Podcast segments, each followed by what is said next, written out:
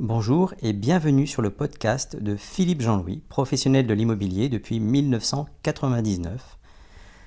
L'immobilier parisien et le 16e en particulier. Je vous souhaite une excellente écoute. Bonjour, Philippe Jean-Louis, spécialiste de l'immobilier dans le 16e arrondissement de Paris. Lors du dernier live qui concernait l'immobilier, comme tous les lives que je fais, vous avez été nombreux à poser des questions sur le viager donc je vous propose de faire une petite vidéo sur le viager et vous expliquer en clair ce que c'est. Pour vous donner la source de mon information, vous allez sur le site économie.gouv.fr. Il faut reconnaître que parfois c'est bien fait. Donc le viager, comment ça marche? Lunettes. Donc l'article que je vais vous lire date du 8 mars 2022. Pourquoi je vous le dis? Parce que beaucoup de choses évoluent en ce moment, il y a des lois dans tous les sens. Et donc là, euh, c'est Bercy Info, impôts et fiscalité investissement immobilier. Donc si vous avez d'autres euh, besoin d'autres informations, vous pouvez aller vous-même aller regarder sur Bercy Info. Alors, vous souhaitez vendre ou acquérir un bien immobilier Avez-vous pensé à la vente en viager Excellente question. Selon votre situation, cette transaction immobilière aux modalités bien spécifiques peut présenter des avantages. Comment fonctionne un viager? Quels sont ses avantages? On vous explique. Le viager, qu'est-ce que c'est? Le viager consiste à vendre un bien immobilier à un tiers en échange du versement d'une rente viagère périodique, mensuelle, trimestrielle, voire annuelle. Bon, pour moi, les viagers que j'ai euh, eu à vendre et que l'on m'a confié, c'était des rentes mensuelles. Cette rente peut s'accompagner d'un bouquet. Ça, en revanche, moi j'ai toujours eu un bouquet dans, dans les ventes, pardon. Cette rente peut s'accompagner d'un bouquet, c'est-à-dire d'une somme d'argent versée comptant au moment de la signature de l'acte de vente. À titre personnel, les trois viagers auxquels j'ai participé, euh, il y avait un versement d'un bouquet. Il faut distinguer deux types de ventes en viager, le viager occupé et le viager libre. Le viager occupé, le vendeur cède son bien à l'acquéreur mais conserve son droit d'usage et d'habitation, c'est-à-dire qu'il habite dans, son, dans son bien, son appartement ou sa maison. Il peut donc continuer à l'occuper jusqu'à son décès. Ou c'est pas noté, jusqu'au jour où il décide de partir. Il peut éventuellement aussi euh, décider de quitter son, logement. Le viager libre, le vendeur cède son bien à l'acquéreur qui peut l'occuper dès la signature de l'acte de vente sans avoir à attendre le décès du vendeur. Le principe d'aléa, le viager repose sur un principe, c'est l'aléa. La vente en viager repose sur le principe d'aléa, bon, c'était noté, en effet, ni le vendeur ni l'acquéreur ne savent au moment de la signature de l'acte de vente pour quel montant le bien sera acquis au final, c'est-à-dire au décès du, propriétaire, puisque ce moment dépend de la date du décès du vendeur. Une vente en viager dans laquelle l'aléa est absent peut être annulée. C'est notamment le cas si le vendeur malade, au moment de la signature de l'acte de vente, décède dans les 20 jours qui suivent. Il est gravement malade, il le sait, il décède dans les 20 jours. Annulation du viager. C'est normal puisque euh, on, pourrait imaginer euh, certaines choses. La rente viagère. Comment est-ce qu'on détermine le montant de la rente viagère? Le montant de la rente viagère est fixé dans l'acte de vente et doit comprendre plusieurs éléments. Alors, premièrement, la valeur foncière du bien. L'âge du vendeur ou des vendeurs, puisqu'on peut avoir un viager sur plusieurs têtes.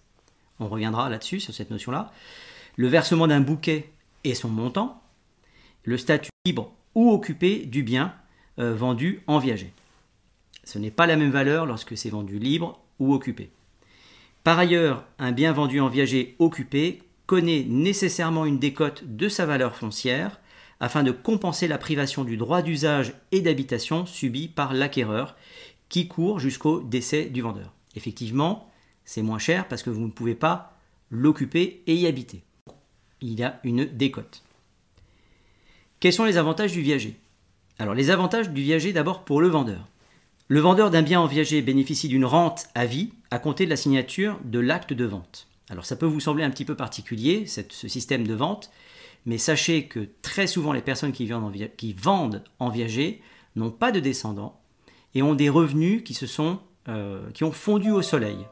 Donc le fait de vendre en viager, ça leur permet de rester chez eux en cas d'un viager occupé et d'augmenter leur pouvoir d'achat pour leurs derniers jours. Donc en fait, ils améliorent leurs conditions de vie. Et aujourd'hui, c'est plutôt assez important. Euh, par ailleurs, la rente viagère connaît un régime fiscal avantageux. Bien que soumise à l'impôt sur le revenu, la rente viagère bénéficie d'un abattement dont le montant varie selon l'âge du vendeur au moment du premier versement de la rente. Ainsi, seule une fraction de la rente viagère est imposée. Ça, c'est quand même assez rare pour le noter. Selon les modalités suivantes. Donc, c'est encore une histoire d'âge.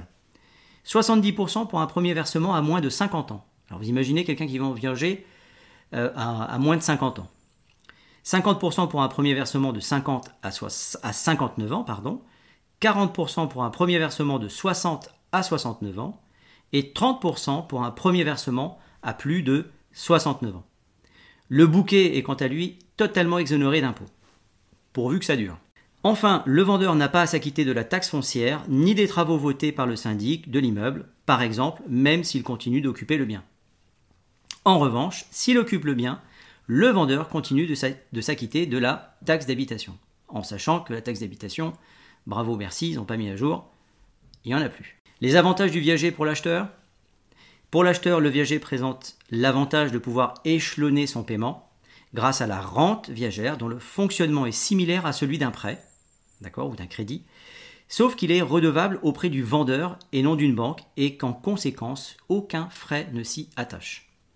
La rente viagère étant soumise à l'aléa que constitue la date du décès du vendeur, encore une fois, on ne parle que du vendeur, mais on peut avoir plusieurs vendeurs, il n'y a en revanche aucun moyen de prédire une bonne affaire financière je vous laisse aller taper Jeanne Calment euh, pour ceux qui seraient intéressés de se lancer dans le viager. En résumé, le viager peut potentiellement présenter l'avantage d'acquérir un bien à un prix inférieur à sa valeur réelle, tout comme il peut conduire à acheter le bien à un montant supérieur. Je ris tout seul puisque, a priori, c'est un notaire qui avait acheté l'appartement de Jeanne Calment. Je ne suis pas sûr qu'il ne soit pas décédé avant elle. Le viager, comment se faire accompagner? Alors là, c'est intéressant parce que, et, vous allez voir, on va voir si vous entendez la même chose que moi. Comme pour la vente de tout bien immobilier, il est indispensable de se faire accompagner d'un notaire afin de vendre un bien en viager.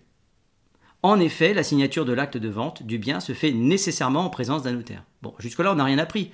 Moi, ce qui me choque, c'est qu'on n'a pas besoin d'un notaire pour mettre en vente son bien. On peut tout à fait passer par un professionnel de l'immobilier. Alors, vous avez des spécialistes qui ne font que ça, du viager, du viager, du viager, et vous avez d'autres professionnels de l'immobilier comme moi, qui font également du viager euh, avec les mêmes moyens de communication, sauf qu'on n'est pas estampillé euh, professionnel du viager. Indispensable à la transaction viagère, le notaire saura par ailleurs vous aiguiller pour déterminer le montant du bouquet et de la rente. Alors je souris encore une fois et vous expliquer pourquoi, sans pour autant exclure une négociation entre vendeur et acheteur à ce sujet. Donc en fait, vous avez des tables qui sont, euh, qui sont prédéfinies. On rentre tout simplement l'âge et le sexe des, ou du vendeur. Et en fonction de cela, on va calculer euh, le bouquet et la rente qui en découle. En général, le bouquet est entre 20 et 30% On va parler en, en, viager euh, vide. Euh, en moyenne, 30% de la valeur du bien va représenter le bouquet.